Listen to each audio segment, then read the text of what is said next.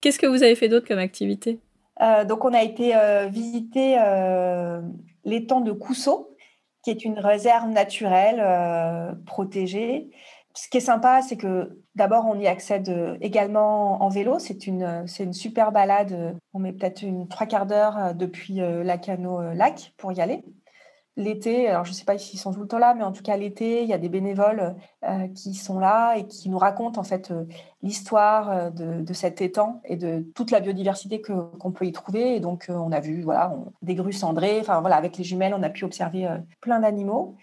On, peut faire le, tour du lac à pied et je pense que c'est vraiment chouette. Nous, il se trouve qu'on avait un cours de surf après l'après-midi qui était réservé, donc on n'avait pas le temps de faire toute la balade, mais ça vaut le coup de prendre un pique-nique et de faire le tour euh, de l'étang. Mhm. Quoi d'autre? On a été aussi euh, sur le lac d'Ourtin. On a loué euh, des paddles, on a profité de l'eau douce, on a pique-niqué, on s'est baladé au, bord du lac. Et puis, on a passé aussi une journée magnifique à faire la boucle du Lion, qui est une boucle qui part de Lacano-Lac qui va euh, jusqu'à la Cano Océan et ensuite on longe toutes les dunes qui bordent l'océan et on, voilà, on fait une boucle pour revenir ensuite euh, à, la Cano Lac. Ce qui était vraiment chouette, c'est que d'abord, bah, c'est encore une fois, c'est magnifique. Et puis, on nous avait conseillé une petite adresse euh, pour manger les meilleures moules de la Cano chez Fredo. Donc, au milieu de la boucle, justement, quand on arrive à, la Cano Océan. C'est une sorte de petit boui-boui, hein, mais vraiment très sympathique où on a effectivement mangé des moules euh, comme j'avais rarement euh, mangé. Donc ça fait aussi une super journée euh, vélo, enfin sport. Hein. C'est vrai que on va à la cano, si, enfin à mon sens. Hein. En tout cas, moi, si j'avais pas été sportive, j'aurais moins aimé mes vacances à la cano. on y va pour faire du surf, pour faire du vélo, pour faire peut-être du kite, pour faire du paddle, pour faire des activités sportives quand même.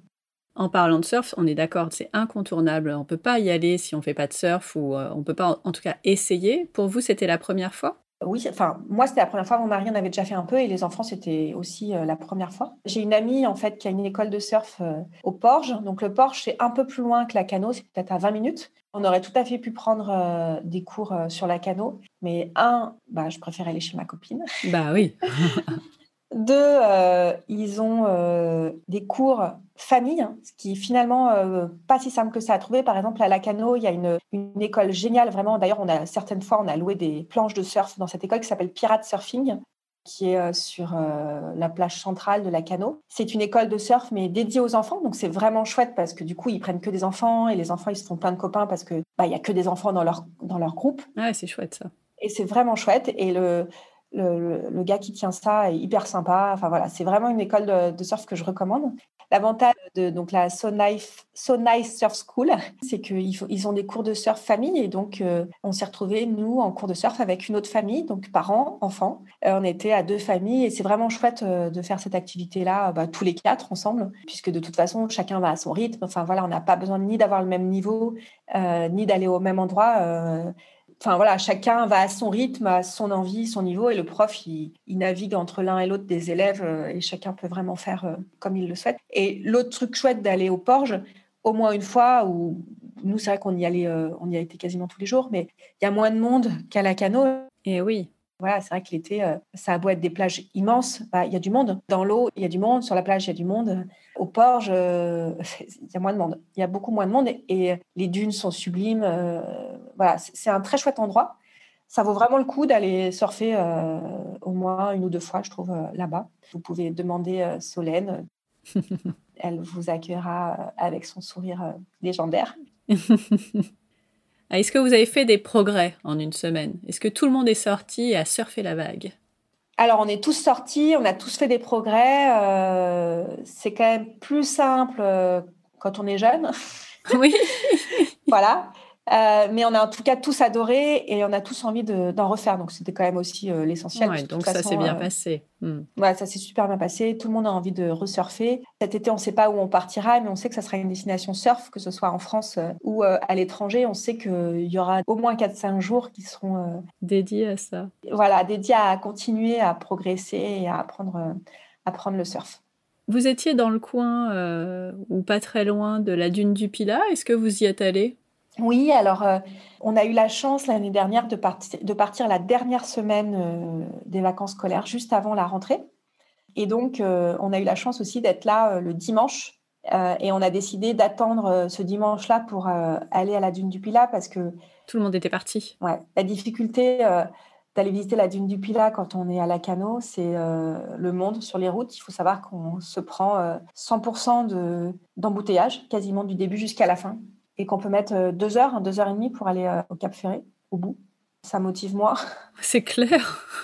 Il faut le savoir. Je pense que ça vaut vraiment le coup quand même euh, parce que c'est magnifique. Alors, bon, moi, je vais me faire taper sur les doigts par beaucoup de gens, mais je suis pas une fan du Cap Ferré. Mais par contre, je suis complètement fan de la dune du Pilat.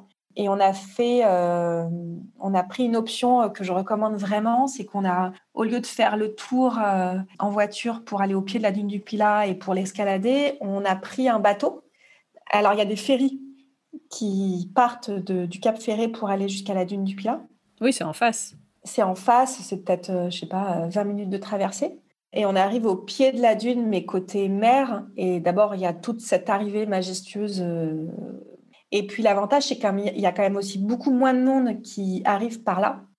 Et donc, on arrive par la fin de la dune. C'est-à-dire qu'on arrive à l'opposé de, de l'endroit où arrivent les gens par les escaliers. Et du coup, il y a vraiment beaucoup moins de monde aussi de ce côté-là.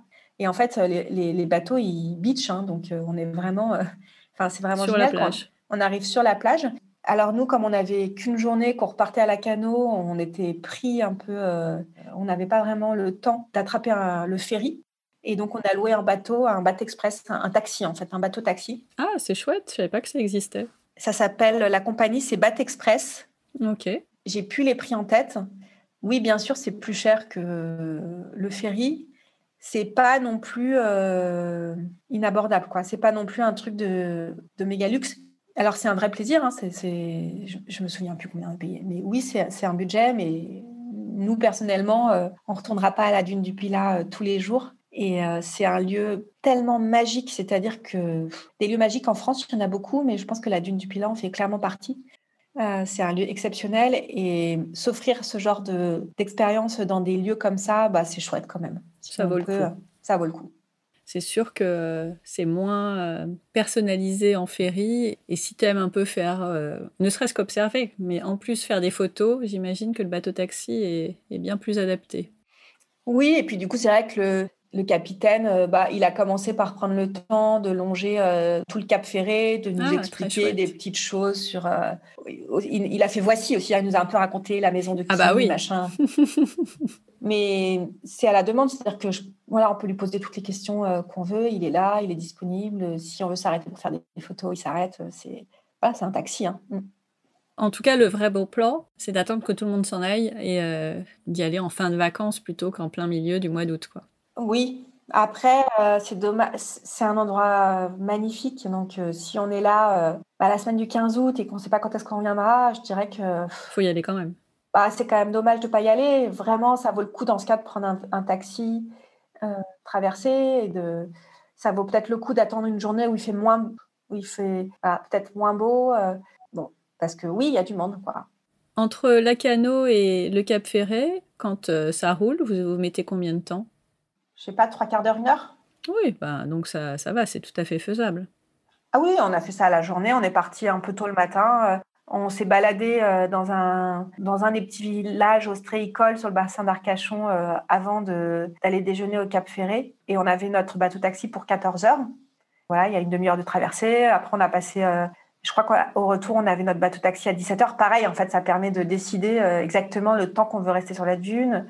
Voilà, et ensuite on est rentré tranquillement euh, à la cano. Euh, c'était une super journée.